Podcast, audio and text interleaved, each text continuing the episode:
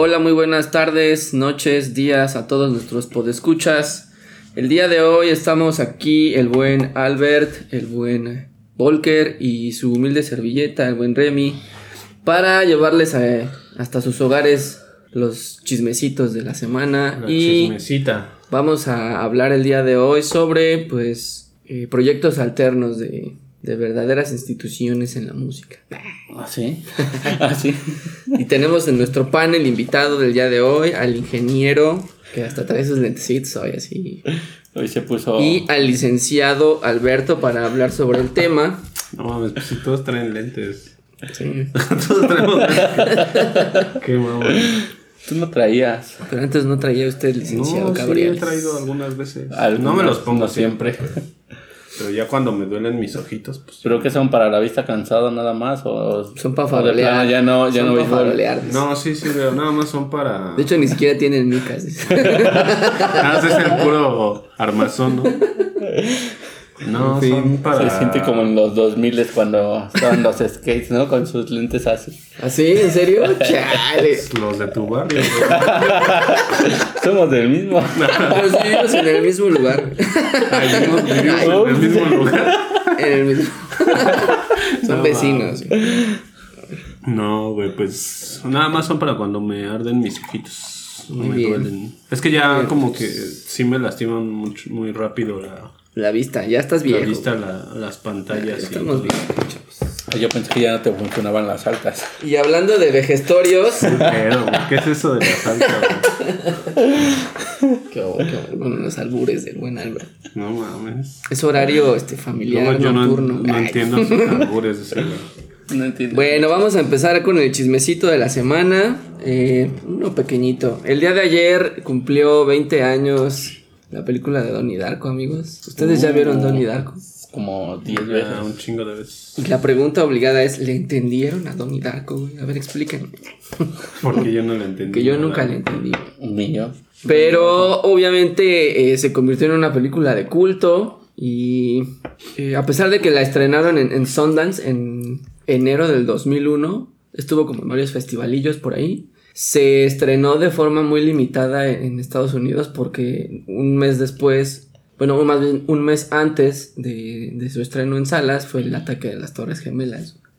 Y si bien recordarán, pues eh, la primera escena de Donnie Darko es una turbina cayendo sobre una casa, güey. Entonces, pues como que a la sociedad norteamericana le caga mucho ese tipo de cosas. Y la quitaron de las salas de cine. Entonces, se volvió una película de culto porque en, en- en todas las otras latitudes, pues sí se mantuvo. La película recaudó lo que había eh, invertido, ¿no? ajá, su presupuesto era creo que de 6 millones. Logró eh, superar un poquito, 7 millones de dólares, ¿no? pero pues en términos económicos. Sí hubo ganancia. En términos económicos, pues nada más la libraron, pero fue realmente un fracaso. Eh, sin embargo, pues sí se fue como dando ese boca a boca y se convirtió en una película de culto. Y pues nada, Solo, solo el aniversario. Solo fue como recordar ese bonito momento de hace 20 años, que fue también el despegue de la carrera de Jake Gyllenhaal. También está con su Ay, hermana sí, el, el guapísimo Jake Gyllenhaal. Con esos ojazos güey, que conquistan a cualquiera. bien sí. hermoso. De sí, la verdad. drogadicto. La verdad, sí. También, eh, rápidamente, una pequeña efeméride. Hoy igual se cumplen 15 años de que se estrenó el Back to Black, el segundo disco de Amy Winehouse. Vaya, vaya. ¿Cuántos? años? 15 años. ¿15 años? 15 años. Que cabrón, que ese yo creo que es el mejor disco de toda su carrera, ¿no? Claro. El ¿Cuántos chido. tuvo? ¿Cuántos discos tuvo? Creo que tuvo Como- tres discos de estudio. El primero fue Frank, el segundo fue Back to Black. Back to Black. Así es. Y el tercero creo que fue uno que se llamaba Hidden Treasures, que ya salió póstumo, con rolas que no alcanzaron a salir. Pobre Y en, Amy Winehouse. En donde pero- vienen incluidos sus éxitos como este You Know I'm Not Good, La chida es Rehab. Rehab, Back to Black, la que da el nombre a. Love is, a lose-. Love is a losing game. Oh, chulada. La verdad es que ese disco sí está bien destrozado y fue de la etapa cuando ya estaba bien madreada. sí. Estaba bien madreada ahora. sí Todavía alcanzó a, a mantenerse unos tantos años después de ese disco. Sí, pero. Pero ya después ya la perdimos totalmente. Antes que los desamores. Sí, Sí, pega. se, se la cargaron. Pero también ahí, perdón, hubo un pedo con su papá, ¿no? Su papá también era un hijo de la chingada, como el de Britney Spears. Cabrón. Que casi casi le hablaba a la prensa y les decía, vengan, mi hija está totalmente drogada, vengan y tómenle fotos. Así de, güey, qué culero, no mames.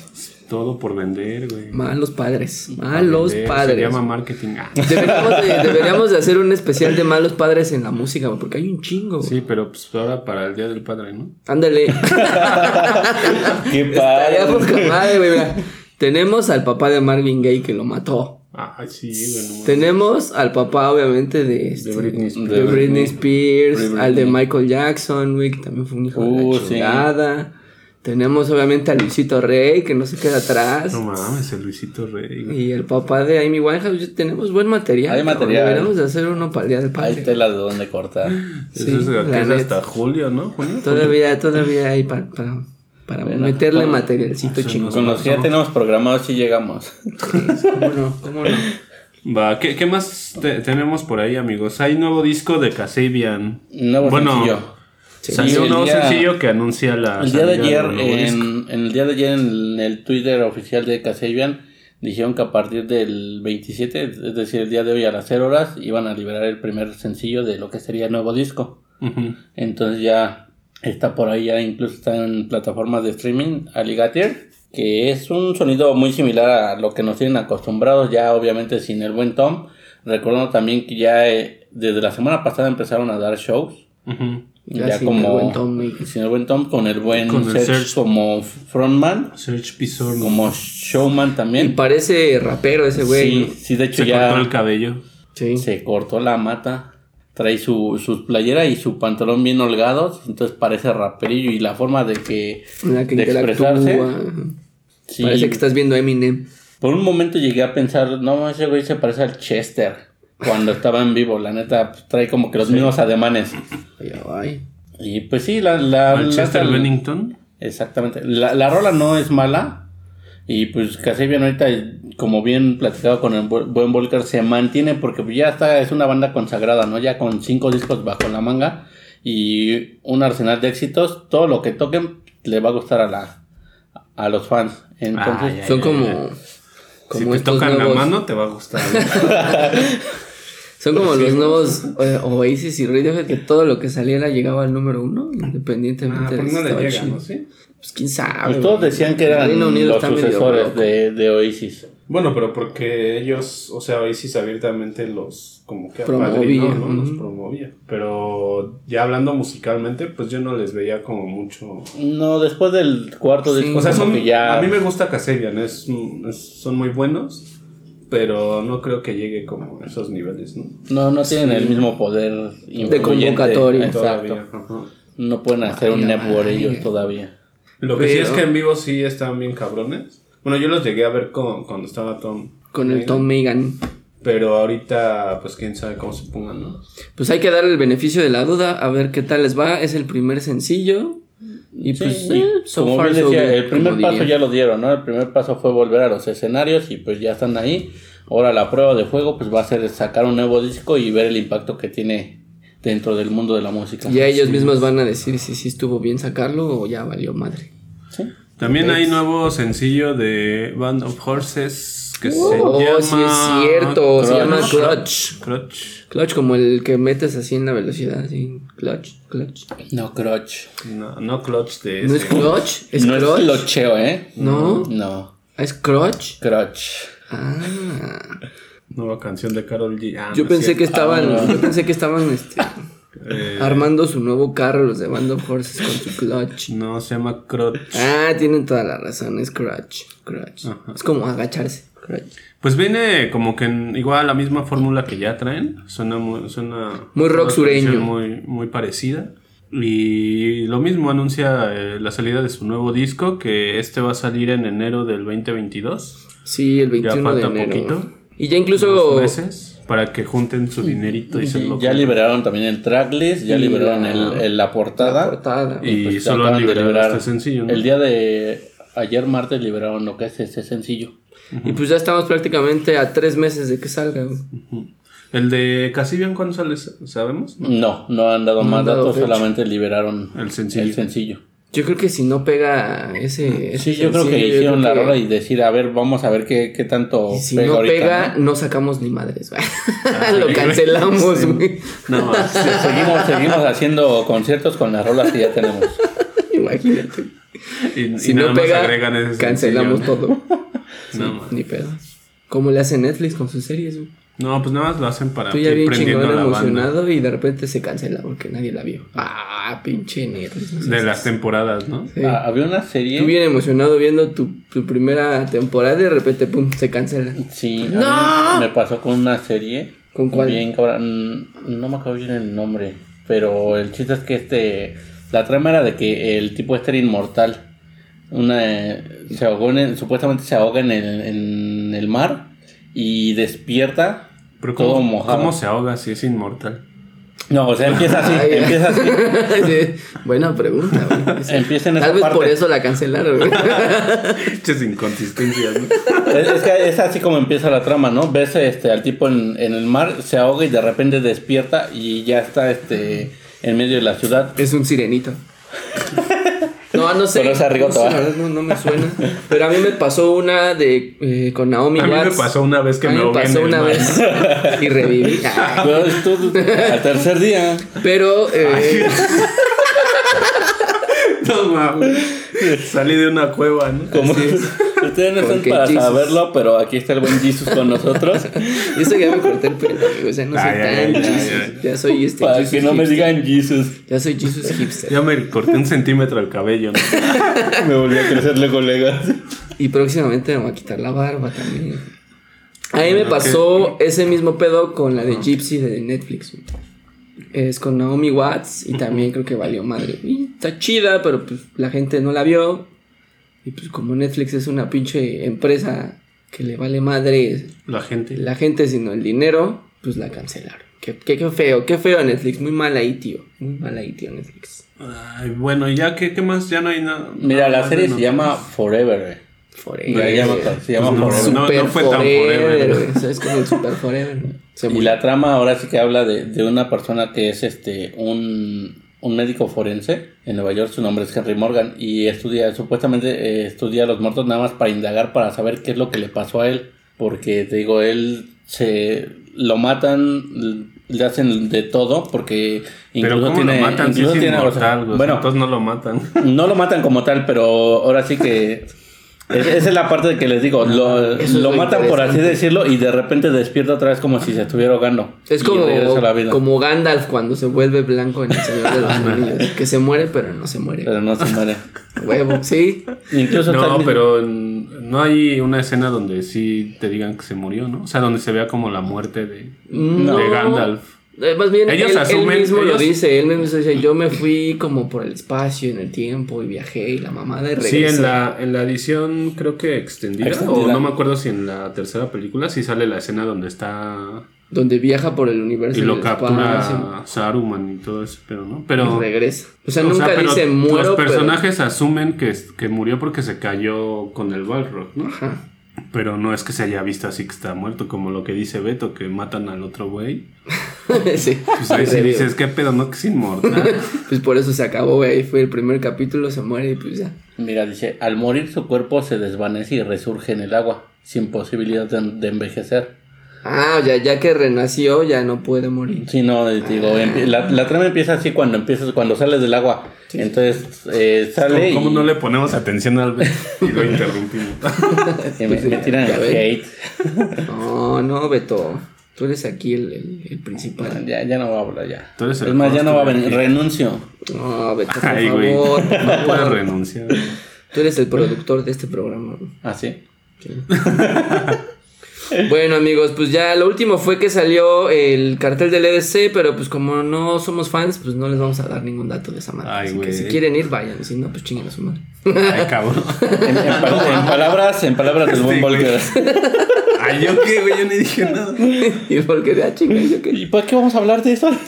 Pues es que. ¿Alguno de ustedes ha Es- ido al EDC? No, yo no. Mm. Es de. Es, entonces, ¿qué chingados, no? ¿Por qué chingados?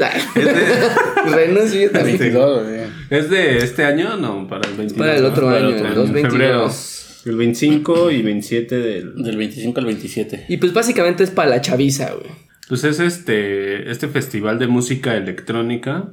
Y pues para echar el baile y unos así. Ah, no es cierto. No se les No, no, Uno Eh, super, no. sí, uno sí, porque todo el mundo se pone bien pinche ácido. Bien ahí. panque. Cabrón, la neta. Lo que es, lo que es, lo que es. Y bueno, Apenas salió el cartel, ¿no? Pero en la página del EDC no aparece el line, ¿no? ¿Qué pedo? aquí está. Ah, son tres días. Eh, realmente no conocemos a nadie, la verdad, no les vamos a mentir. No está tiesto. La única persona que yo reconocí de todas esas y que incluso No, pero está, salió. mira, por ejemplo, yo sí ubico a Dead Mouse. Ellos, eh, él va a estar el viernes. ajá. Este, ¿a quién, a quién más ubico? Yo la Va a única que ubico Silverio, es a Grimes. Yepa, yepa, yepa. La, Silverio. la este, ex de Elon Musk. Oh, pues es Silverio, güey. el Silverio. La ex de Elon Musk. Va a estar con- Grimes? Va a la estar tesorito, Grimes, el pero Silverio. no como su proyecto Grimes, sino Mira, que va va a ser un DJ set. Alan Walker DJ el sábado Snake. también. Este. Chainsmokers. Oye, va a estar bueno, ¿eh? Grimes en DJ set, como dices. Eh, Ella va a estar el sábado. Va a estar este Purple Disco Machine. Vaya, Eh, bueno, entre. eh, o sea, Un solo chingo estoy mencionando algunos, ¿no? Porque va a haber un chingo. De los que me suenan. Es que también las letras están bien chiquitas, güey. Sí. Andrés Séptimo, güey. Va a estar el domingo. Oye, pues sí, no, no está tan mal. Neto Peña, entonces también. ¿Ese será primo del Peña Nieto? Sí. Con copete y ¿Qué todo. Pues ahí va a ser el 25, 26 y 27 de febrero en el autódromo. Eh, si quieren ir, pues ya saben, ya está el cartel, chequenlo. Y, Y guarden, guarden sus ácidos para esos días, unos, amigos. unos cuadritos. Se Ármense. ponen bien locochones ahí. Ese y el. Entre este y el Vaidora, güey. Sí, es como muy para la chaviza que quiere pues, ponerse bien ácido. Escuchando Tú ya no le entras a música eso, electrónica. La verdad nunca he ido al IDC y tampoco No, pero a, a los cuadritos. No, güey, la verdad nunca, nunca le he metido a eso. Ay, ay, ay, ay. Sí, no. Ni por morbo. No. No, la verdad no. Me quedé pensando. A ver. todas esas veces, no. Solo convierto el agua en vino, pero Sí. de ahí en fuera nada. Exacto, Pero exacto. ya, exacto. este, entremos a- al tema, ¿no? Camarón. Al tema que nos, que nos nos atañe, truje. Que es eh, proyectos alternos. Vamos a. Traemos por ahí algunos. eh, Unas listitas. una, muy una listita con, con algunas bandas que. O más bien músicos que tienen sus proyectos alternos. ¿Quién empieza? Dale. Yo, bueno, el primero que tengo es eh, a Ben Gibbard de Ah, Dead Cat for Cutie. El vocalista de Dead Cat for Cutie. Este, él hizo un proyecto alterno que se llama The, The Postal Service, que es como, como Como cosas con sintetizadores. Electrónica pop. Es como ajá, pop, electropop, algo indie. Eh, se juntó con el productor Jimmy Tamborello y ya de ahí arman. Solo son ellos dos y eh, a veces este. También está la vocal de Kiley, ¿no? Ajá, pero no en todos los, los conciertos estaba ella. No, no en Entonces todos. era como ocasional, pero sí, y le ayudaron a... Que es Jenny Lewis. Ajá, y ella le ayudó también a grabar las voces, algunos coros en, en el disco, ¿no? El Así disco, es. pues es el Give Up, es el único disco que sacaron, eh, salió en el 2003, Tremendo disco. y es un disco bien, bien cabrón. eh, tiene sencillos como, pues el, el más famoso que es Subjugate Heights. Such Great Hikes, la de Eh, District Sleeps District Alone. Sleeps Alone, Tonight. que es una de mis favoritas. We Will Become Silhouettes. Silhouettes. Silhouettes. Sí, Eh, ah, ese disco está poca y- madre. Sí, Todo el el, disco disco, está muy chingón. El disco está bien Todo cabrón. ese disco está bien chingón de principio a fin. Y hace poquito hicieron una reedición de los 10 años, me parece. Y lo hicieron doble y sacaron como todos los lados B y como algunos remixes y cosas Yo nada raras. más tengo el vinil, el sencillito. Bueno, el que es un solo, el puro disco. Sí, yo tengo también el, el disco Pero- normal. Y pues ya con ese, güey, está bien chingón. Y pues nunca los pude ver en vivo porque hicieron algunas pequeñas giras, pero no llegaron hasta México, creo, ¿sí? Creo, no, nunca No, vinieron a México. Lástima. Y pues ese es uno de los. Es el único proyecto que alterno que tiene Ben Gibbard, ¿no? Y ya aparte tiene a Dead for Cutie y aparte él de repente hace sus presentaciones como solista. Sí, la- Pero es uno de los proyectos alternos eh, más chingones que, que hay porque sacaron un disco que se volvió una joya entre la música de- del género. Y fue muy celebrado, ganó muchos premios y todo eso, ¿no? Incluso es uno de los discos más vendidos dentro de la disquera de Sub Pop. Ajá. Me parece que entre el de Nirvana y este se andan dando ¿A codazos. poco sí? ¿Crees? Entre el- Son los, los más vendidos de esa disquera hoy por hoy. Nada más para que vean el tamaño de la banda que es esta madre. De Postal Service. Un Sí, seguramente hay muchos que conocieron a Dead Cat for Cutie por The Postal Service. O a Jenny, Jan- Juliette Lewis, ¿no? ¿Quién es? Janet Lewis. Eh, Jenny eh, Lewis. Jenny ah, Lewis. Jenny Lewis por Rilo Cayley, que es como una banda indie muy, muy, muy norteamericana, pero sí llegó como a tener dos que tres éxitos por aquí también. Y pues ya, esa era, es mi primera, primera ¿Aporte? opción en la lista, mi primer aporte. Empezamos, Un aporte de las fuertes, grandes ¿eh? colaboraciones. A ver, a ver, ¿qué traen ustedes, chavos? A ver, pues yo me sigo. Yo quiero empezar con Jack White también. mejor, ese señorón. güey- Ese güey Mejor. más bien, este... mejor conocido como el Rey Midas. Sí, güey. Está cabrón el buen Jack. Eh, pues bueno, para los que no conozcan a Jack White, es un chico de Detroit que empezó eh, como a los 18, 19 años a tocar la guitarra. eh, hizo su, su banda The White Stripes y al principio decían que eran hermanos, pero después se, dijeron se- que eran esposos. ajá, después se descubrió que realmente eran esposos, pero que querían mantener Que esa, eran hermanos y esposos. esa leyenda urbana, por así decirlo. Que eran esposos, eran de Monterrey. eran- eran de Monterrey. Ah, no, esa es la prima, ¿no? A la- sí, no, esto era todavía peor, güey. Pero bueno, después se supo que eran, eran esposos, ya se habían divorciado, pero decidieron continuar su musiquita. tocando juntos en los White Stripes y la verdad, pues tienen una gran carrera. güey. Tuvieron como 7, 8 discos, más otros discos en vivo, recopilaciones, y demás. un chingo de giras y bueno, el reconocimiento mundial. Ellos fueron parte de toda esta oleada del indie en los años 2000 y bueno, ya habíamos hablado un poquito de ellos. Y bueno, en este caso Jack White después de los, eh, o más bien a la parte los eh, White Stripes, también tiene tanto su proyecto solista como una Los gira con los Raccoon Tours.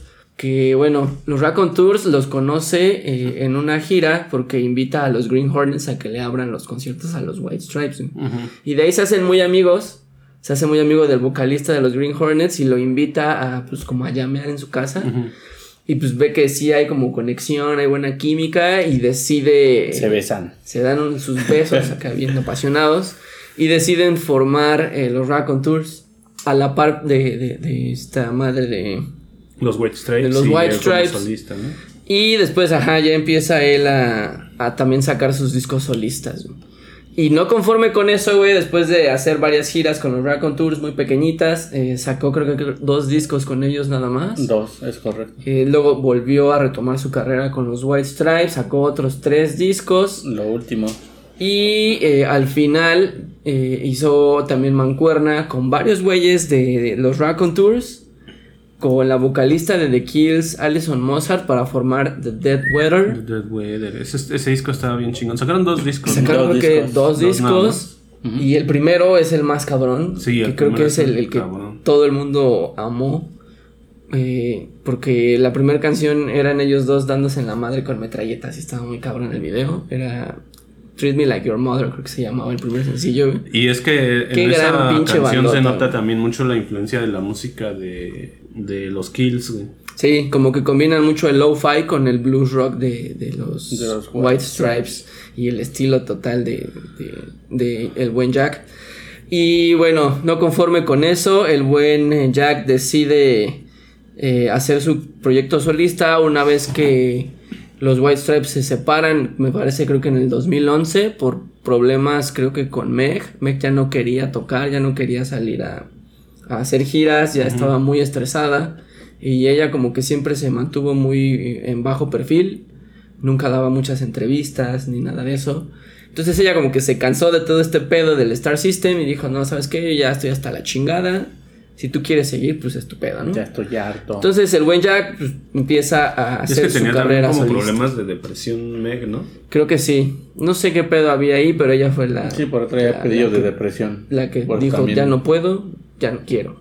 Sí, por ella se dejaron de hacer las giras porque ya le... Pero pues ya de todos modos Jack White toca un buen de canciones de los White Stripes en sus giras. Sí. Pues básicamente él es prácticamente el que escribió todas. Entonces él eh, decide continuar eh, eh, en solitario. Creo que ya tiene dos discos o tres, no sé. Tres. Creo que son Tres ¿verdad? Son así tres y creo que ya viene el cuarto, güey. Y no conforme con eso, güey. Ya viene al cuarto, ya güey. También ya viene sí, al sí. cuarto. No, y aparte de, de toda esta historia con varias bandas, él decide hacer su propia casa disquera llamada Third Man Third Records. Y que también ha sido como también, eh, bueno, también ha sido, ¿eh? Es una punta de lanza para un montón de bandas independientes que tienen como este feeling low-fi, como los Kills, que tienen esta vibe medio dark, eh, o que tienen este, esta sensibilidad blues. O sea, como que eh, sí se da como la oportunidad de escuchar a nuevas bandas y a proponer un montón de cosas muy chidas. Por ejemplo, creo que de Tillman Records salieron los Alabama Shakes, por ejemplo. Mm. Y bueno, hay miles y miles de bandas eh, que están bajo este sello. Eh, denle una checada a la. miles, pero. ah. Bueno, no, no miles, pero sí hay por lo menos Pero un sí centenar. Ah. Unas tres o cuatro. Chequen la página de Thurman Records porque también hacen cosas muy chiditas. Sí, no sé si ya les había platicado eso, creo que sí, que también hacen... eh, Documentales. eh, no, hacen este pedales para... Están haciendo instrumentos musicales. Sí, yo, este, como ves que de repente toco y eso, eh, el otro día estaba checando algunas cosas de pedales para el G y ya me encontré con algunos de, De que Jack hace White. Jack White, que justo emulan mucho el sonido que, que tiene, por ejemplo, en los White Stripes y el, todo ese sonido con un chingo de fuzz que, que ocupa, ¿no? Así es. Y están bien cabrones, están de- bien chingones esos pedales, pero están bien caros, güey. Sí, están carísimos, Están bien, pero bien tienen caros. el sello de Jack De White. por sí ese güey hace... O sea, yo he visto videos de ese güey donde modifica sus guitarras y las mete así con... Para que hagan este octavas más arriba y más abajo desde la guitarra. O sea, como que le mueve... Ajá, tiene sus kill switch y así un montón de cosas. Y justo esas guitarras son las que ocupa para hacer sus, Sus pedales. Y también, ahora que lo recuerdo, sus sonidos. él creo que compró de estas máquinas especiales para hacer discos en vinil, ahora que ya se Ah, puso de moda. también. Él lo que quiere hacer es como eh, Tienen tener, un prensado diferente. tener otro tipo de industria musical que se supone que Los sea... hace de, de nopal, ¿no? De bala Ajá, de nopal. que está buscando como otro tipo de material para hacer este tipo de ese- esos vinilos. Egresado del IPN. Es egresado del IPN. Entonces también está buscando renovar esta cultura de, de- de comprar vinilos físicos con eh, hechos de material renovable. Y eso también está muy chido. Y tiene creo que varias de estas máquinas especiales para hacer Para armar. Eh, los discos en vinilo Sí, de prensado. diferentes materiales. Oh. Entonces, este señor pues se ha metido a todo, a todo, a todo. Incluso creo que tiene ya un restaurante, güey. No sé, está cabrón este güey. Como que Como un chingo de músicos. que tienen quiere, quiere este vender discos y también quiere producir, y también quiere seguir tocando y quiere tener este, quiere atender a los clientes en, en Detroit.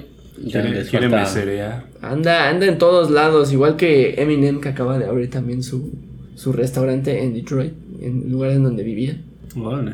Y pues bueno, esa es como mi primer aporte, una persona a la que yo respeto mucho y me gusta mucho Es su música, cabrón. y está muy cabrón ese güey y por eso mismo le han dado el apodo de Rey Midas porque prácticamente todo lo que hace o todos los proyectos en los que se ha inmiscuido pff, levantan como la espuma, chavo. Y Muy pues ahí bien. va, ahí está el primero. Vance, Beto. Muy bien, muy bien. El, el primer aporte que, que tengo es de una banda nacional, porque casi no hablamos de bandas nacionales. Entonces, Buen eh, punto, buen punto. vamos a hablar de, de una, de una banda nacional que surge por ahí del 87, a cargo de un padre y un hijo. Eh, la banda viene originaria de Ciudad Nezahualcóyotl. Nos referimos nada más y nada menos que a la familia Flores Vaya, mejor vaya. conocidos como las víctimas del Doctor Cerebro, ¿no? En este caso Jesús Romualdo, que es el padre, también apodado, apodado el Chipotle, junto a Ricardo Flores, el abulón, que crean una banda llamada Tecnopal, que es un dueto de que se caracterizaba por música de sintetizadores y se apoyaba de, de, de personas que eran alrededor, ¿no? De su círculo. Entonces llega el punto en que esas personas les querían quitar su, su máximo hit que tenían, ¿no? Que es la del esqueleto. En una pelea entre los músicos, pues deciden que todo se, se iba a ver en, en una batalla de bandas, la cual ganan ellos y pues, se quedan el, El esqueleto. el esqueleto. Vaya, vaya. Y posteriormente, ya en los noventas, pues ellos... Se este, quedan esos huesitos. En, en los. 90 ya deciden renombrar la banda y pues, le ponen las víctimas del Doctor Cerebro. Ya empiezan a juntar a todos los, los que son actualmente los miembros de la banda. Pero, ¿qué no víctimas del Doctor Cerebro ya se habían separado? No, siguen vigentes a, a la fecha, siguen vigentes. Creo que sí. Estaban inactivos un tiempo, ¿por qué? Porque la Bulón sacó los proyectos alternos de los cuales vamos a hablar, que era Six Million eh, Dollar Six Million Dollar Weirdo, que salió por ahí de 2006. Ajá. Eh, ese proyecto de Six Million Dollar Weirdo duró aproximadamente cuatro años. años. Cuatro años. ¿Cuatro años? Sacaron dos EPs y un disco. Vaya, vaya. De ahí posteriormente, con la salida de uno de los integrantes, que era Doctor Bono, eh, deciden cambiar el nombre y eh, eh, integran a dos chicas más a lo que sea el nuevo proyecto que se llama Abominables. Ujú. Oye, pero, ¿y que apenas falleció? Apenas la- falleció la una ¿verdad? chica No de los Zeta. abominables. Sí, ahorita, ahorita me acordé, me estaba acordando. Tiene poco, ¿no? Tiene como un mes o un poquito Sí, menos. en más o menos. año, güey, qué pedo. Sí, sí está culero. Sí, Culero. precisamente por, por esa misma razón, pues traemos a, ahora sí que esta banda. La verdad es que tienen mm, tanto víctimas como Six Million Dollar Weirdo, todos recordarán el éxito que tuvo Horror Amor, que es la rola más emblemática de esa banda. Ya posteriormente vienen los Abominables, que vienen con rolas como Berlín, que vienen con este Diamantes. Y pues que en vivo pues, siempre tienen un performance Oye, bien, bien cabrón. de Sí, le meten mucho, mucho, como, ¿cómo decirlo? Le meten un montón de cosas como si fuera glam rock Sí. a sus cosas en vivo, ¿no? Sí, muy glam rock. eh, entonces, pues, está, eh, en vivo Mucha son, producción, son muy ¿no? buenos, así es. De por sí las víctimas también le, le También, invertían bien, sí. cabrón. Yo Que recuerdo de haberlas hecho- visto en un par de Vive Latinos y la verdad son Sí, otro pedo bien Que de hecho hubo, hubo un momento en el que el Abulón lo criticaron mucho porque decían que se habían robado parte del espectáculo que tenía My Chemical Romance con el Black Parade, güey. Porque se vestían casi igual, se cortó el pelo casi igual que este güey. Y tenían un show muy parecido a lo que hacía My Chemical Romance en ese entonces. Es que quién no copia las cosas de. My Chemical Romance. Vaya, ¿Verdad, vaya. José Madero? La secta, exactamente. Oye, güey, y yo me acuerdo que el sonidito de. de. Horror Amor. de Horror Amor, güey, se lo piratearon, ¿no? De una canción de. Es que no me acuerdo ahorita de qué banda, güey. Porque yo lo escuché y suena igualito, güey. De Joy Division. Imagínate a Joy Division. Ah, de los Psychedelic Furs, güey. Los Psychedelic La- Fools, La güey. rola se llama Love My Way. Y tiene el mismo. El mismo- Ajá, nada más como que le. Como Entonces- que en la de Horror Amor va un poquito más rápido. Pero se lo Vaya, piratearon. Pero son las mismas notas. Sí, es. Pero pues ahí, ahí ya es cuestión de que pues si la banda no se Pues puso se las pira- pilas, güey, de que se lo- Ay, güey. Y no los demandaron. Ahí, ahí también tiene que ver, ¿no? Porque luego O sea, que tú, dicen que... o sea que tú te puedes piratear algo y, y si no te demandan. Es que a veces no es que te lo piratees, sino que la tú lo, lo tienes como en la, en la mente y dices, ah, este riff suena chido. A veces es sin querer. Lo ocupan muchas bandas, incluso por ahí decían eh, cuando salió el disco Destruye Hogares de Fobia, el primer sencillo que sacaron, eh, decían que era mucho, sonaba mucho a como People de Paul. Pues no sé, ¿Quién sigue? ¿Quién ese sigue? pedo está cabrón, pero bueno, ya cerrando el tema de las víctimas del Doctor Cerebro, Ahí están los buenos abominables. a mí me tocó ver al, al, al, al abulón en un evento dándose una a una muchachona. Yo los vi, rubia. pero no me acuerdo si fueron los En un abominables o evento los 6 million dollar VIP. Weirdos. Es que no me acuerdo con bajo qué nombre estaban, pero me acuerdo que veníamos de salida, creo que de un Corona Capital o de un Vive Latino. Y se fueron. Y les dieron una carpa bien chiquita, güey. Sí se pasaron, güey. porque Vive Latino, la de neta sí rifan. Sí. Y les dieron una carpa chiquita que ya estaba como pues, para la salida, güey. Porque yo me acuerdo que yo iba caminando, llevamos de salida y ya eran como las. que Como las 12, yo creo, algo así. Y estaban tocando ahí en esa No, carpa, man. güey. Qué chido. Pues sí está chido, pero no tenían Pero mucha gente. para porque- más, ¿no? El aforo no. Ajá, les hubieran dejado un. Pues un este. Un escenario más escenario grande. Un poco más grande, güey. Y más en el festival, güey. Esos güey ya estaban casi en Sí, la entrada, güey.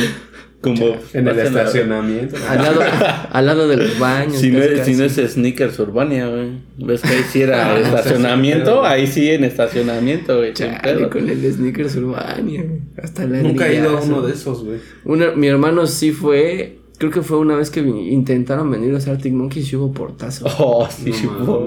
Sí. Sí, Muy bien, pues ahí quedó, ahí quedó esta, esta discusión. ¿verdad? Sí. Date. Bueno, yo traigo a Paul Banks, el vocalista y frontman de Interpol. Mexicano, ese sí es de Monterrey, ¿no? Amigo, ya eres mexicano. ¿O cómo va? O es de El. Paul Banks, el Paul Banks, El Paul Banks. pues ese güey estuvo aquí en México un tiempo. Sí, él estudió, ¿no? Aquí en México un tiempo. En la Náhuac, chaval. En la Nahuac, porque, pues, Paul Porque, Banks. pues, pudiente. Pero bueno, él es, ya les dije, es el vocalista de Interpol y tiene sus proyectos alternos. Ese güey también anda en todo. Eh, sacó un disco como solista bajo el nombre de Julian Plenty. Y alter este, ego. que ajá, es como un alter ego, por decirlo así, eh, que utilizó para sacar este disco solista, que la neta está chingón. Pero viene muy ligado a la línea que traía Interpol. Muy post-punk. Muy, un, sí, es como similar. Después eh, sacó también otro proyecto con eh, RZA del Gutan Clan Vaya, que se llama Banks and Steels. Creo que ya hemos eh, recomendado algunas canciones Sí, de ellos ya hemos aquí. hablado un par de podcasts. Y este, ese me late un chingo porque mezcla eh, rap o hip hop con las este, melodías pues de Paul Banks en los coros y así. Entonces, la verdad ese, ese disco está muy chingón porque aparte tiene muchas colaboraciones. Creo que habíamos recomendado una donde colabora con Florence Welch de Así es. Florence and the Machine. Y casi todo el disco trae colaboraciones, aparte de que de ellos dos, ¿no? De la, del proyecto que hicieron ellos dos, eh, eh, este cuate RZA y, y Paul Banks. Y aparte tiene, bueno, ellos nada más sacaron un disco. Ah, bu- Bueno, no sé si, si ese proyecto sí- siga como con vida, pero hasta ahorita solo tienen un disco. En, en- en ese proyecto y después eh, no tiene mucho creo que tiene como un año dos años que salió Moose. Un año. Un año más. Un año, ¿no? Que salió Moose, que es eh, una banda que hace, igual es un proyecto alterno de este güey, con el baterista de The Walkman y con un músico que se llama... ¿Cómo se llama, Beto? ¿Te acuerdas? Mm, no. Es que se me fue el nombre, ahorita ya lo tenía. Pero se llama Moss la banda. La banda se llama Moss y este... Ellos traen como una onda... A mí me suena mucho a The Walkman. Josh Kaufman. Se llama Josh Kaufman, así es. Bonnie Light Horseman. Entonces son Josh Kaufman, es este Matt Barrick, el baterista de The Walkman, The Walkman. Mm, y Paul Josh Banks. Kaufman. Y este traen como un sonido así muy, muy tranquilito, eh, muy melódico, eh, muy en la onda de The Walkman, me suenan a mí. Que The Y- Walkman se perdió en el limbo, ¿va? Ya no hicieron nada. Ya no han hecho nada, No, creo, ¿verdad? no, están Bailaron gorro. Yo la última vez que los vi fue en un Corona en Capital. el de hecho. Corona Capital. Sí. Estuvo muy chido, pero bueno. Ahí está el Paul Banks. Y ese güey también es de los que andan en todo el Paul Banks. Como que siempre está tratando de Reinventarse. de reinventarse, aunque sí, sí le ha costado un chingo porque eh, a veces es difícil cuando ya tienes como eh, como que te encasillan en algo y sobre todo él ya estaba muy este encasillado en En el post-punk. en el post-punk por la voz que tiene y fue lo que le dio el impulso a Interpol, ¿no? Sí, Ese todo el mundo lo comparaba voz. con Entonces ya como que a veces es un poquito difícil. Pero a ese güey le gusta un chingo el hip hop. Entonces sí se rifó haciendo ese proyecto con RZA, el de Banks and Steels. Y ahorita pues con este traen, pues sí traen una onda que, que suena como, como te digo, como de Goldman, pero de repente también Entonces tiene como relaxo. unos toques de esas canciones como tranquilitas de Interpol. Vaya, vaya. ¿Y todos esos discos ya están en streaming o solamente Sí, están no, en ya están todos ahí están en, en- en el Spotify, en el YouTube, En, en, el- todos lados, ¿no? En Apple. en la mayoría deben de estar, pues es Apple, Deezer y SoundCloud. Que le den una checada. El buen Paul Banks, que también pues estuvo por aquí un tiempo estudiando, checando, a ver qué chingas había aquí. Con toda la, la banda fresa de la Náhuac. Aunque también sí se venía a, a lugares acá más underground. Le gustaba mucho ir al Utah, según cuentan los que dicen. Los, que Los que estuvieron. los que estuvieron en ese entonces. Porque estamos hablando del 98, 99. Sí, pues todavía no estaba. Todavía no, no existía nada de eso. Y le gustaba mucho ir a todos estos lugares underground que había en la, en la colonia Roma, en el centro, como el Dada X, que, que antes estaba en Bolívar y ahora ya lo pasaron a Cuauhtémoc. Que le gustaba mucho estar en esos lugares El medio X. Pero sí, por aquí anduvo el buen Paul Banks. Y pues denle una checada a esos proyectos alternos. La verdad, ese de eh, con RZA del Wu-Tang Clan está bastante chingón. Está muy bueno. Incluso lo llegamos a ver en, en, un Corona también. Ajá, le hicieron una. En la carpa de, de la música electrónica. La carpa más chica, ¿no? También, pues, ahí junto a 6 Million Dollars. Pues no estaba tan chica, ¿eh? de hecho, las carpas del Corona o los escenarios de Corona no están tan morros. Lo que sí es que ese tipo de escenarios está más puesto como que para ambientes fiesteros. Sí. Porque a mí me tocó ver en una ocasión a los Bookies uh. en la misma carpa. ¿A los Bookies? los Bookies on the block. Hey. Al, Pero en, el, Corona ah, Capital o en el Vive Latino. Los Bookies, no, fue en un Corona Capital. De los primeros Coronas ah, Capital que existieron. Estuvieron los Bookies. Vaya, vaya. Los Bookies. Sí, qué locochón. Pues bueno, ahí quedó el buen Paul Bank, que también es un, un huesero, por así decirlo, que le entra a todo. es que no me acuerdo si, si fue en esa carpa chiquita.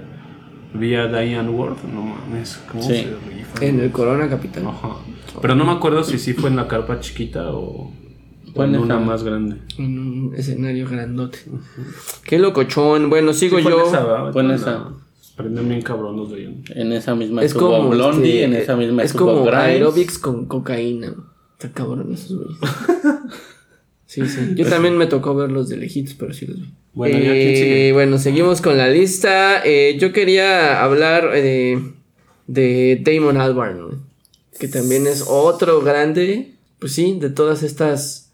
Un genio detrás de varios colaboraciones y proyectos alternos. Eh, recordemos que el buen Damon viene de, Londres, Inglaterra, él estudió arte y pues formó en los noventas esta pues super ultra conocidísima banda llamada Blur, con la que tuvieron ahí pues pegues con Oasis en los noventas de repente como que se desmarcaron un poco del, del, movimiento Britpop, empezaron como a buscar otro tipo de sonidos, incluso se llegan a burlar del grunge con las canciones, la canción de Song 2, que irónicamente se convierte en uno de sus éxitos más ¿Cuál grandes. Canción? Song 2. Yo entendí solo tú. Solo tú. Only con esa canción. Con esa canción se burlaban de Nirvana. ¿eh? Ah, no, esa es otra también. Esa mera. Y bueno, ya desde ese entonces empieza como una ah, faceta experimental que empiezan a, probar en el disco 13 de, de, Blur, que termina por explotar en el Think Tank, pero pues eh, eh, hubo como pedos entre la banda, se pelearon Graham, Coxon con el buen Damon, se sale momentáneamente y fue en ese momento en el que empieza la decadencia de Blur y Damon decide darle como un stop no separa la banda, pero la dejan en stand-by y fue en ese momento en el que decide hacer Gorilas. En el año 2000, junto con otro diseñador. Y bueno, ahí también ya Es que justo Damon ya buscaba hacer otra, otra cosa. diferente, ¿no? De, desmarcarse por completo de todo este desmadre del Britpop, de Cool Britannia, que ya lo tenía hasta la madre. Y también de todo este desmadre que... Que traía con Graham, ¿no? Que traía con Graham. Y por si fuera poco, güey, justo cuando estaban grabando 13, eh, se separa de Justine Frischman, que es la vocalista de Elástica, con la que había tenido una relación. Todo eso le dio en la madre al buen Damon. Quiso mandar a todos a la mierda. Y justo en ese momento, pues tiene como esta, eh, no sé, este, visión creativa de hacer a la primera banda ah, virtual junto con un diseñador, eh, crearon toda la idea y el concepto de Gorillaz. estuvo muy chingón porque al principio los conciertos de Gorillaz eran, o sea, no había músicos al, frente del escenario y siempre está, se veían como las sombras. y, estaba la, la, pantalla, ¿no? Y en la pantalla las animaciones, o bueno, estos personajes que fueron creados para la... Pues para hacer la imagen de la banda, ¿no? Sí, era tal cual una banda virtual y las presentaciones en vivo solamente se podía ver una malla que cubría a todos los músicos, se veían ellos al fondo, no se distinguían, solamente se veían las proyecciones de todos los videos de, de, gorilas y también tenían un chingo de, ¿cómo le llaman? De slides, de gráficos y cosas especiales para... Y aparte el crear toda una historia que fue creciendo alrededor de los discos, o sea, las historias para cada uno de los personajes. Así es. Eso estuvo muy, muy chido. Sí, como que lo vieron a largo plazo, vieron que sí pegó, sobre todo el primer disco. sus personajes. Con el primer disco, pues pegaron bien y cabrón. más allá de... Y eso que en ese momento estaba la explosión de las boy bands, por un lado, y por el otro estaba todo el pedo del new metal. Entonces como que Gorilas no se metía en pedos con nadie, estaban solitos en su... En lo suyo, ¿no? En su Exactamente, desmadre. en su nicho y pues ahí se quedaba. Y pegaron un chingo y le llamaron la atención no solo a, a la gente, eh, a los críticos de música, sino un montón de chavitos. Que en ese momento vieron los videos en el 28 en MTV y decían, wow, ¿qué es esto? Y bueno, esa sería como la parte de Gorilas que siguió creciendo con el tiempo. Después también decide darle un descanso y forma The Good, The Bad and The Queen. También otro gran proyecto que no tenía nada que ver ni con Blur ni con Gorilas. Que también era como otra faceta de, de- de la música que quería explorar este, el buen Damon. Mucho más tranquila, un poco más, eh, no sé cómo llamarlo, contemplativa, no sé, era como un rock muy tranquilo, incluso no sé si se le puede llamar rock, de The Band and the Queen. Era más como una especie de RB, Ajá. ser. más o menos, ¿no? Y con ellos hizo dos discos, creo, hasta donde yo sé, solo tuvieron dos discos, después, eh, como buen proyecto alterno, pues se quedan ahí, en el olvido. Y empieza entonces a retomar su, bueno, más bien eh, comienza su etapa eh, como solista, el buen Damon. Y ahí es donde ya empieza Oye, y- el pedo experimental muy cabrón de Damon Albarn. Blur, ves que dio una gira todavía, como que regresaron y dio una gira, pero ¿siguen activos o ya se...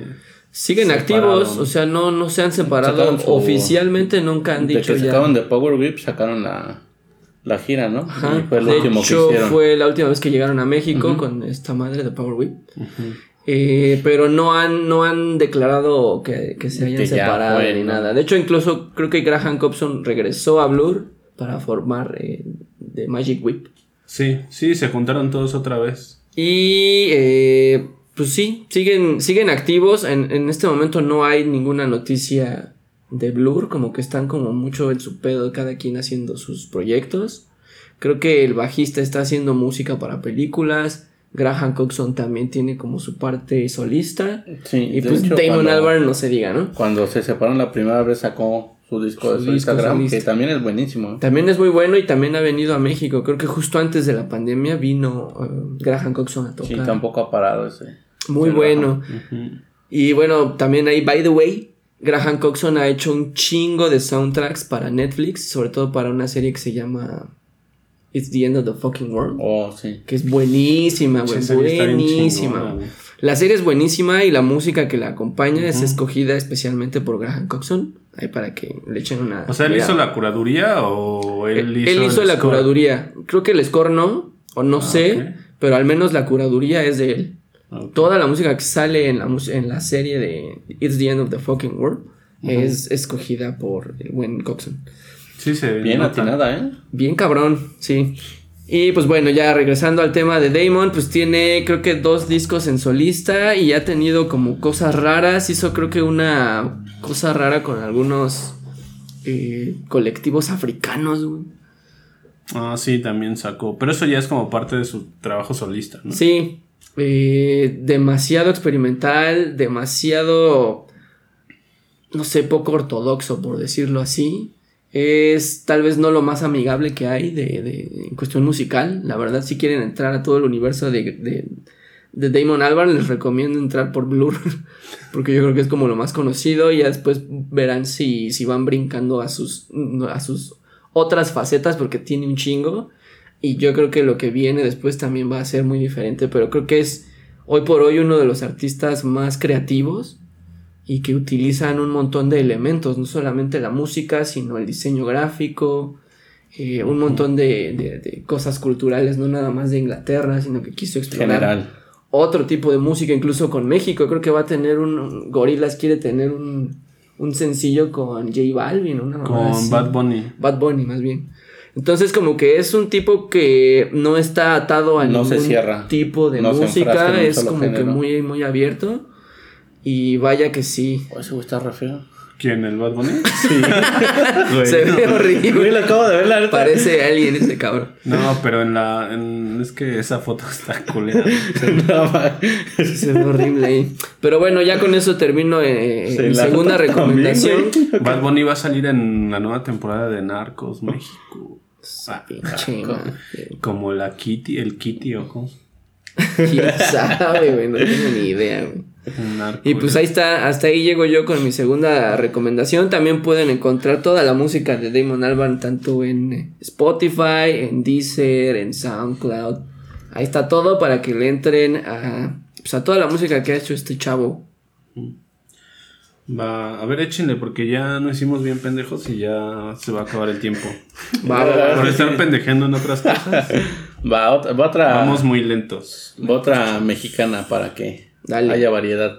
La siguiente es igual más o menos de la misma época. Hablamos de el año 87 cuando se crea una banda llamada Fobia. Vaya, vaya. Con el frontman Leonardo de Lozán. El guapo.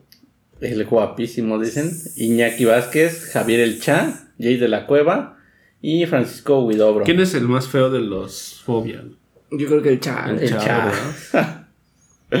Pero tiene bonita letra, Chal. Literalmente, porque ese güey es Escribe diseñador también, gráfico. Pero también hace, escribe artículos, ¿no? Para Sí. una revista o un periódico, no me acuerdo. Así es, el buen Cha. Entonces, pues ya ahora sí que todos conocemos la banda es activa desde el 87, se separaron un par de ocasiones y hicieron igual las veces que se separaron su gira de despedida larguísima. Como los de OV7, güey, que ya llevan como 20 años. En gira de Su despedida. Tour pop, ¿no? ¿Cómo se llama? 90. 90s Tour Pop de despedida, pero ya lleva como 20 años de despedida. güey. Te lo juro, güey, en serio. Cada año hay gira Pero de sí despedida, de ellos, hecho, ¿no? güey. ¿Una gira? son ellos, pero ya sin el Kalimba, ya nada, son los otros. Ya porque Kalimba cancelado, güey. Nah, ya no está cancelado, ya. Ya, ya, lo volvieron a. ya lo Es, descancelaron. es como, es como el pedo de Gloria Trevi, ¿no? Pues lo descarcelaron, güey, ya por eso. no mames. No, pero Gloria Trevi es una mamada, güey. Bueno, Bueno, ella para ella- mí, para mí ya va a ser culpable. por el pedo de, de que dicen de, que, aunque, sí. de que era feminista. Dice, güey, no mames, las mamadas que hiciste. ¿Y qué hacía por ahí en el 2004 usted, señor? Sí, no, esas ahorita son mamadas. pedos, pero ¿no? Otra vez. La están- Ahorita está en pedos fiscales que no ha pagado impuestos y se la quieren chingar Mientras por ahí. estuvo en güey. la cárcel. Ah. No, no, no, no, ahorita que ya le está yendo bien, dicen que ha evadido impuestos y también anda, anda buscando amparos por todos lados. güey. Pues es que así somos los mexicanos, güey. Muy Tenemos mal. memoria Muy, muy plazo, mal, güey. muy mal. Todo- todo se nos Tenemos memoria de Dory. del origen. No, pero gracias a las redes sociales uno puede buscar qué chingo estaba haciendo Gloria Trevi en el 2000, 2004 y Ay, güey, pero pues aunque Busquen, sigue ahorita mucha gente la sigue. Es como Kalimba también, pues no sé si estuvo en la cárcel por algo, estuvo un tiempo, salió y ahorita ya está otra vez. normal, como si nada. Como si nada. Saludos al Roban allá otra vez también. como si nada. En fin, a ver, sigue mi Sí, buen pues seguimos con los buenos fobias. Entonces, pues todos conocemos sus éxitos, Leguana, Crucifijo, eh, de sus primeros trabajos. Ya posteriormente en los 2000 vendría lo que es este No Eres Yo con su disco Rosa Venus.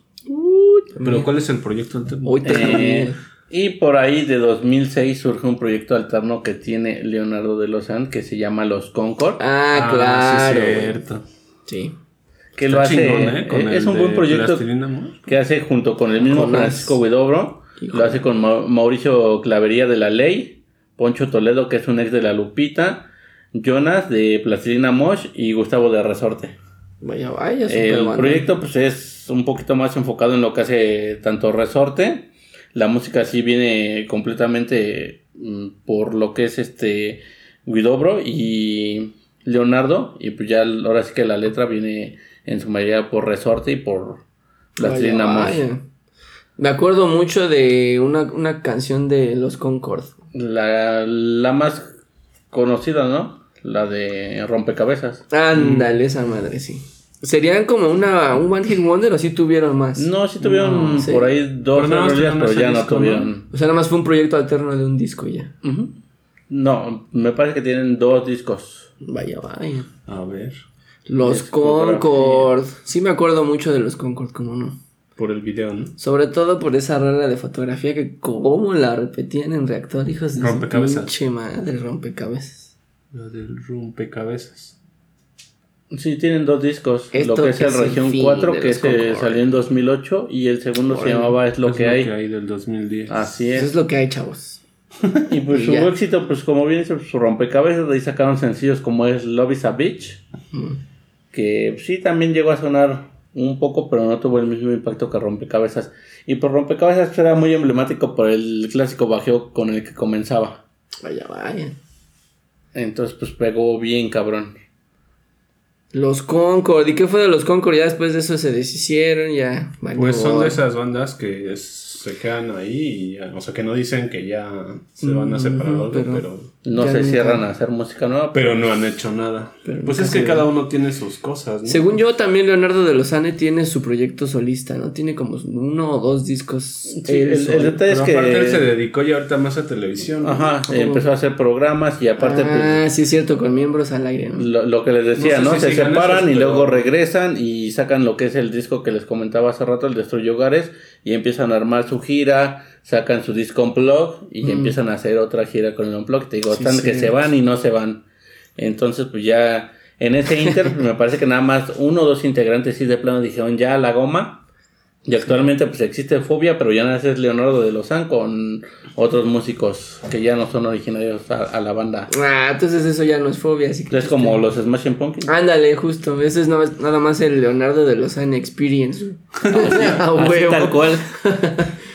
Vaya, vaya, mira. Bueno, pues ya vámonos rápido porque ya Vas tú, mi buen. Volca. Una más. Una más. Eh, bueno, yo iba a hablar de. ¿Cuáles pongo? Porque traía varias, pero. Escoge uno. A ver, a, es- a este dude, el Bernard Sumner, de vocalista de New Order, eh, que bueno, venían de Joy Division, se separaron por lo que ya sabemos de Ian Curtis, y luego forman New Order, él se convierte en el vocalista y, pues digamos, frontman de, de New Order, pero en ese inter en el que estaban con New Order, eh, arma unos proyectos alternos, el primero, creo- creo que el primero fue Electronic, Así es. Que es como, pues, como una super banda porque estaba este güey y estaba este güey, ¿no? Este vato. sí. Estaba este vato y es es estaba, compa, por eso le decimos este güey. y estaba también Johnny Marr de los Smiths, el que era ex guitarrista de, de los Smiths. Y tuvieron colaboraciones también con Chris Lowe de Pet Shop Boys, Eh, eh, Carl Bartos de Kraftwerk. Ay, güey, sí y está pesado. con Neil Tennant también de Neil los Pet. Shop Boys. Entonces, este es como un, un grupo más como de electrónica. Que si no es lo mismo rock. que New Order, eh, siguen siendo. Porque New Order también es como algo Electro. el- electro con muchos sintes. Es como synth pop. Y este sí también es como electrónica, pero sí se separa un poquito. Y este. Y pues ya está es muy chingón. este New Order No es, es- más como. no que es tan tecno, oscuro ¿no? como Ajá, New Order. mm, New Order es muy tecno, entonces ya la parte de electrónica es como más, alejado. bailable, ajá. Y después también arma un proyecto con que se llama Bad Lieutenant, en donde está pues este güey, eh, Bernard Sumner, y está eh, Steven Morris y Alex James de, De Blur. También está ahí. Y pues este duró poquito, nada más este creo que sacaron un disco que Sí. se llama este Never Cry Another Tear. Y también es como de esas bandas que o sea, el, el, el proyecto estaba muy chingón por los integrantes que tenía, pero la verdad es que no tuvo tantos éxitos, ¿verdad? No, de hecho, dos de hecho ese disco nada más consta de cuatro canciones. O sea, y más de esas cuatro EP. son tres sencillos los más sonados. Yo me acuerdo más de or Swim. Ujú. Que fue como. Y pues creo of que fue el primero, ¿no? Que sacaron. Ah, sí, sí, fue el primero Sync or Swing y ya después sacaron este Twist of Fate. Que son canciones muy similares realmente. Vaya, vaya. El buen Bernard Sommer. Yo me compré su biografía y está muy chida, güey. La neta. Rifa porque cuenta ¿Desde muchas cosas, de todo, desde, que- Desde Joy. desde Joy Division, desde cómo se formó Joy Division, cómo terminó tristemente, incluso cómo él intentó ayudarlo porque él tenía como de estos libros de psicología que su padre o su madre había, así, había estudiado psicología y había algunos en los que te describían cómo podías hacer una sesión hipnótica. Entonces dice él que intentó ayudar a, a este Ian Curtis Ah, en sí. una sesión hipnótica. De hecho, eso, eso se ve en la película de Control. Sí, también. Hay una parte en la que eh, hacen una sesión para tratar de ayudar a su amigo porque tenía ataques epilépticos y cada vez era peor. Y eso obviamente afectaba muchísimo a Ian porque él decía que le daba mucho miedo que le pasara mientras estaba tocando con Joy Division. que sí le llegó a pasar. Él quería, él quería tratar de controlarlo para que no volviera a repetirse porque pues, se sentía muy mal, ¿no? En fin, eh, este es como un, un plus del Bernard Sommer. Ese güey bien aventado ahí, este, hipnotizando a Ian Curtis. ¿Qué tal si ya no regresaba el Ian, güey? Lo dejaba. Lo dejaba perdido en el viaje. Y ese güey ya. No, la neta, bueno. la neta es que si pueden encontrar la biografía, está en editorial Sexto Piso. Yo me la encontré en el sótano una vez y estaba bastante En el barato. sótano. Eh, sí, y, y la Yo no lo verdad he leído, pero está sí, muy, sí, sé que, muy sí sé que existe. Pero no lo he leído. También Peter Hook sacó su, También. su libro. También está el de la esposa de Ian Curtis. Ah, claro. Que de hecho fue un poco en el que se basaron, basaron para, para la Hacer la película, película. de Ujú. Contra.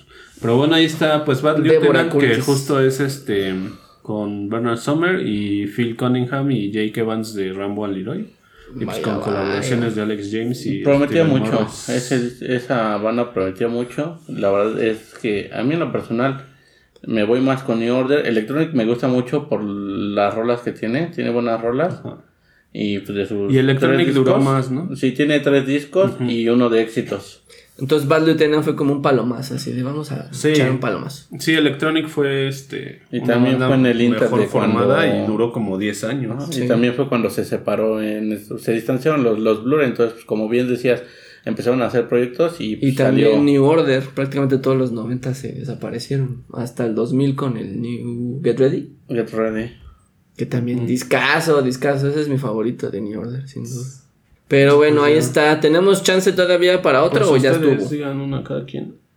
Va, pues me aviento yo uno. eh, No sé si hablar de él porque ya es demasiado Ah, obvio. entonces- Entonces cállate, déjame. Voy a hablar de, de Omar Rodríguez ¿Quién, Tom López. York? Ah.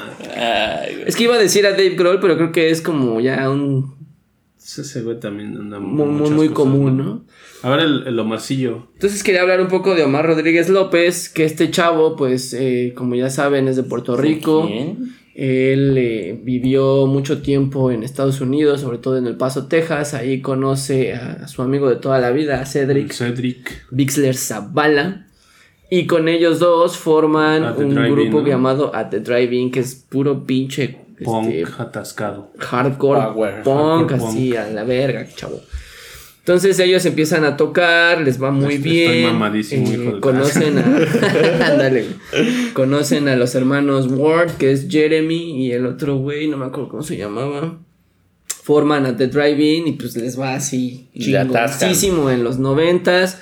Muy, muy, muy en la escena underground. Ellos no tuvieron nada que ver ni con Los el otros eran integrantes de Esparta, ¿no? Creo. Sparta salió ya después de que se deshace a The Driving. Ah, ajá. pero en ese momento ellos estaban en una escena así, súper chiquitita ahí en El Paso, Texas.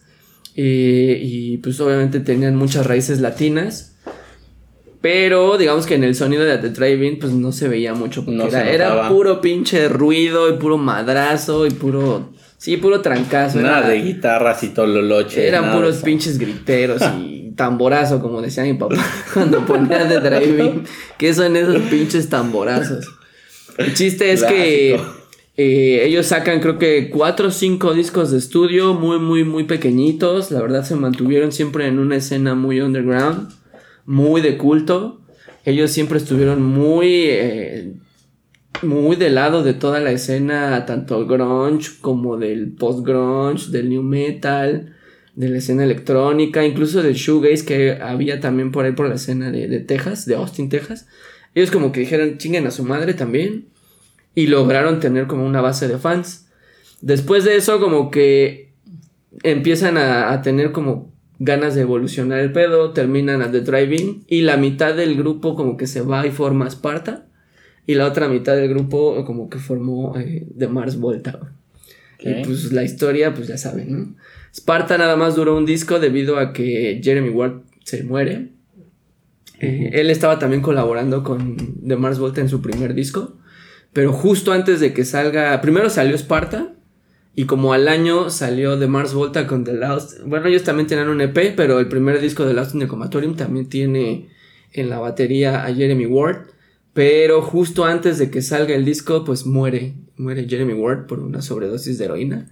Maldita sea. Oye, güey, pero, pero es que está muy chingón, pero ya no tenemos mucho tiempo. Entonces, ¿cuáles son sus proyectos alternos?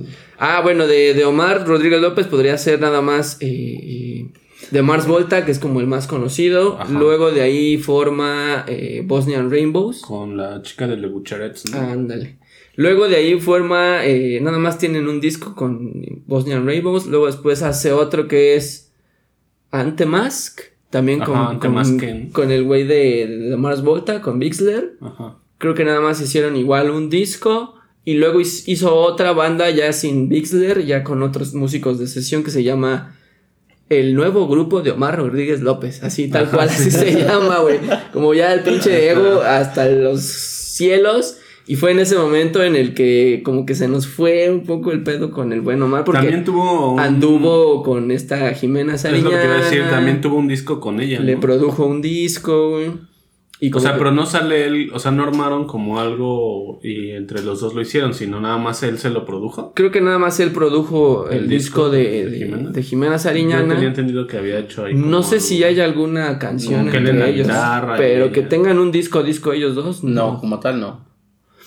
El chiste es que obviamente sí es bien sabido que este güey y Jimena Sariñana tuvieron su relación acá Ujú. medio hipsteril.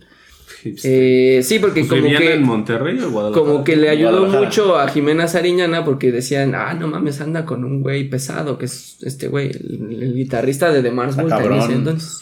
Pero, y eso fue antes, ¿no? Porque después ya se, que, se armó lo de Bosnian Rainbows.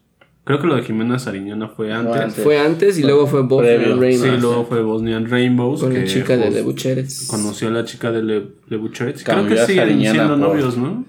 No tengo idea. Ahí Ya, sí el no sé. chismecito. La cambió. El chismecito de hoy, güey. Pues para cerrar, para cerrar. Le decía, pues muy rico y todo, pero me voy con ella. Pues, pero esta morra Que es la más ruda. bien loca, güey. Eh, Es más ruda, sí. O sea, pero chido. ajá, El chiste es que después de todo este desmadre eh, regresan con a The Drive-In, hacen una pequeña gira, tocan en Coachella y la chingada. Incluso llegan a México en el. Pepsi Center, sacan un nuevo disco y luego pues ya se desaparecen. Hasta ahorita lo único que han hecho es reeditar el primer disco de The Mars Volta que acaba de salir el año pasado. O no me acuerdo si fue este, creo que fue este. A principios de este año. Pero realmente ya no ha habido ningún eh, movimiento ni de Omar ni de los demás integrantes de The Mars Volta o de The Driving. Entonces estamos como a la expectativa. Pero pues también es otro de los grandes eh, músicos de nuestra era, de nuestra generación. Que también la- le gusta moverse por varios lados. No nada más es el punk, sino hardcore, el progresivo. De Acá todo, de también todo. medio locochón, medio fresón. También tuvo su etapa fresona.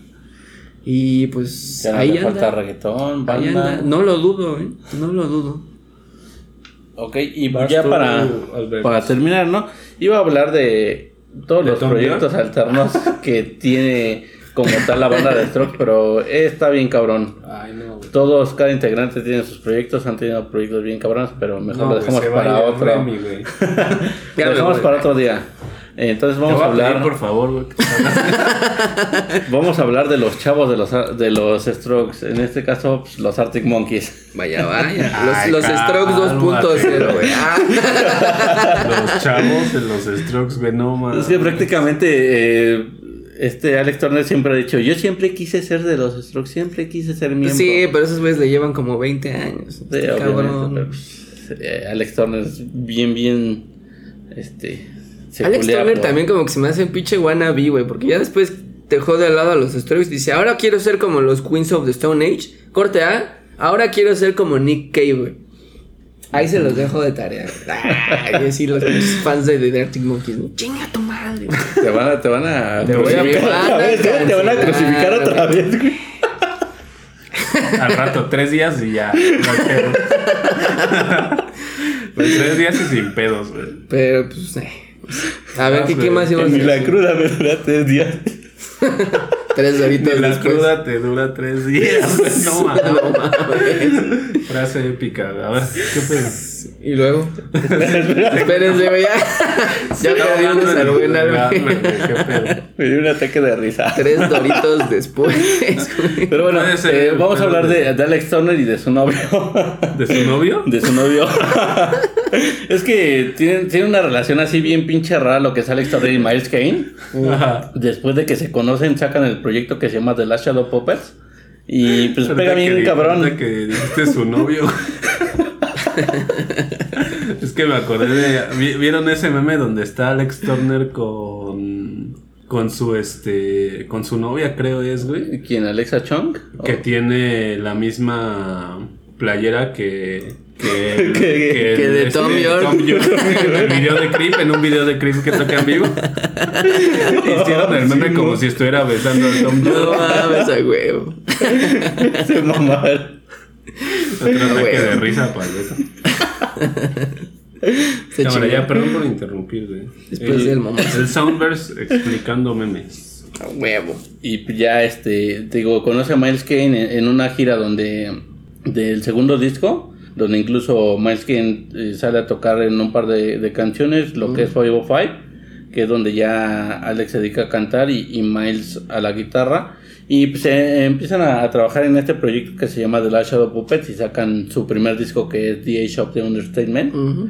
Que está bien, cabrón. Bien decíamos que los Arctic Monkeys tienen un chingo de, de música, de canciones que bien podían incluir en sus discos oficiales, ¿no? Y pues parte de ellas pues, son las que, Las los que sacan, así es. Eh, digamos que un 50% de las canciones de ese disco son de De las que los ya tenía Alex. Alex Turner. Entonces pues empieza a trabajar en la música con, con Miles Kane y pues el resultado pues es un boom bien cabrón. Y aparte en la portada de este primer disco sale la novia de, bueno, en- la novia en ese entonces de Alex Turner, ¿no? Así es. Tom York. Tom York también. Se ve muy Sí, bonito pues. Tom York ahí en esa portada. Y ya después sacan un segundo disco. Así es, tardaron mucho en sacar un segundo disco y todos estaban a la expectativa de que iba a ser igual de cabrón que, que el primero y, y no fue una decepción tan cabrona, pero sí se quedaron cortos, la verdad. Vaya, vaya, pues sí. La verdad es que sí tienen un montón de cosas alternas los Arctic Monkeys. Te digo que el, el baterista Matt Helders estuvo con Iggy estuvo Pop con Iggy Pop y con Josh en en el otro... Pop en otro- Depression Pop se llama, ¿no? Depression Pop. ¿Así se llama la banda? No, no, es, así se llama el disco y es un disco de Iggy Pop como tal, en donde Iggy invita a Oh. James- Josh Homme y a Matt Helders a tocar. Muy buen Yo disco pensé ese, que ¿eh? habían hecho un. un, un grupo, una banda. Ajá, No. para ese disco. Vaya, vaya, ese disco me gustó un chingo. La Está neta. muy bueno. Tengo que admitir que ese disco me gustó un buen. Sí, es cierto. Pues bueno, ya con esto llegamos al final de el programa de hoy, que fue pues grandes colaboraciones o grandes No, eh, proyectos no, alternos. proyectos grandes proyectos alternos. Y pues esperemos que les haya nos gustado. Nos faltaron tiempo. obviamente un chingo, pero más bien escogimos los que nos gustan a nosotros, los, los más representativos de nuestra generación, por así decirlo. Eh, y pues échenle un ojo y si ustedes quieren recomendarnos alguno, pues también pueden ponerlo en nuestras redes sociales. En, en Instagram estamos como Soundverse, Soundverse Podcast. En Facebook nos encuentran tal cual como Soundverse. Y pues ya nada más nos queda eh, dar nuestras redes sociales con el buen Yo Volker. soy eh, arroba volqueroso en Twitter. Buen Albert. Arroba Albert-York. Y a mí me encuentran como Little Remy en Twitter. Ahí pues ahí nos pueden también eh, pedir algún tema en específico. Nos pueden decir si les gustó o no les gustó el capítulo. Y ya saben, en, en Spotify denle seguir a la campanita. O más bien denle seguir al, al botón. Denle corazoncito al. Es corazoncito, ¿no? En, en Spotify. O sea, le das Sí. como me gusta. Ah, me sí, es corazoncito. No, y también si buscas el podcast de denle amor. seguir. Seguir Ah, o ya. denle corazoncito para que le salgan ahí todos los Hagan lo que episodios. quieran. Ah. Compártanlo con sus amigos y pues ya saben, nos vemos la próxima semana con más temas musicales, más chismecito. Y, Y, pues ya ya, está, chavo. se nos va el año, amigos. Adiós.